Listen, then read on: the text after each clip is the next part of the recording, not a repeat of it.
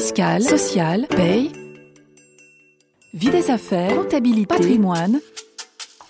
RF Play, la chaîne de la revue fiduciaire de l'information à la formation. Zoom sur, zoom sur.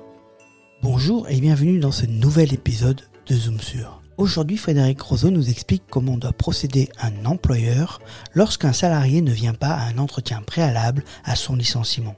Zoom sur, zoom sur. Nous sommes donc dans la peau d'un employeur qui envisage de licencier un salarié. Avant de prendre cette décision, il est impératif qu'il le convoque à un entretien préalable à ce qu'on appelle légalement son éventuel licenciement. Quand même une exception, c'est que dans les cas de grands licenciements économiques, il n'y aura pas cette phase d'entretien préalable. Lorsqu'on est donc tenu de convoquer le salarié à un entretien préalable, il faut le faire au moins 5 jours ouvrables avant la date de l'entretien. Ce délai, ben, c'est un temps qui est laissé au salarié pour se préparer à un entretien et s'organiser par exemple s'il veut être assisté. Imaginons que malgré ce délai minimal, le salarié ne vienne pas à l'entretien. Comment est-ce que l'employeur doit réagir? Est-ce qu'il doit convoquer le salarié à une autre date? Est-ce qu'il doit convenir avec lui d'une autre date? Eh La réponse est deux fois non. Il n'y a pas à le reconvoquer, il n'y a pas à se mettre d'accord avec lui sur une autre date. Pourquoi? Ben Parce que le salarié, il n'a pas l'obligation de se présenter à cet entretien préalable. Donc le fait qu'il ne soit pas venu, eh bien, c'est son droit. La procédure pourra continuer. Il n'y aura pas de sanction non plus parce qu'il n'est pas venu.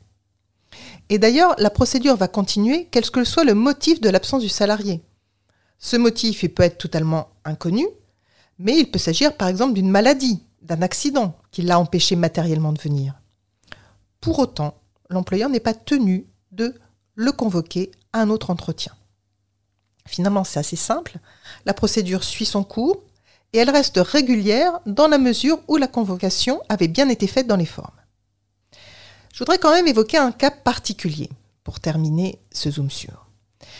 C'est le cas où le salarié a bien reçu sa convocation, qu'il prévient qu'il ne pourra pas être présent à l'entretien et qu'il demande à être reconvoqué à une autre date. Quelle est la marge de manœuvre de l'employeur? Eh bien, ici, l'employeur est libre d'accepter de fixer une autre date ou de refuser. S'il accepte de fixer la date d'un nouvel entretien, il va devoir aviser le salarié en temps utile et par tout moyen de la nouvelle date et de la nouvelle heure de l'entretien préalable à l'éventuel licenciement. Il n'est pas obligé de le matérialiser par une nouvelle convocation, même si j'aurais tendance à dire qu'une trace écrite est quand même préférable. Et quant au délai de 5 jours ouvrables, eh bien le nouveau délai de 5 jours ouvrables entre la convocation et l'entretien, il court à compter de la présentation de la lettre recommandée ou de la remise en main propre de la lettre de la première convocation. Donc voilà comment procéder si jamais un salarié ne se rend pas, ne vient pas à un entretien préalable à son licenciement. Si vous souhaitez reprendre dans le détail comment procéder, je vous propose de vous reporter au dictionnaire social. Vous pouvez réécouter les précédents podcasts sur rfplay.fr ou sur les plateformes Spotify, Deezer, Apple et Google Podcast. Et je vous donne rendez-vous le mois prochain pour un nouveau Zoom sur. Retrouvez tous les podcasts de RF Play et plus encore sur rfplay.fr.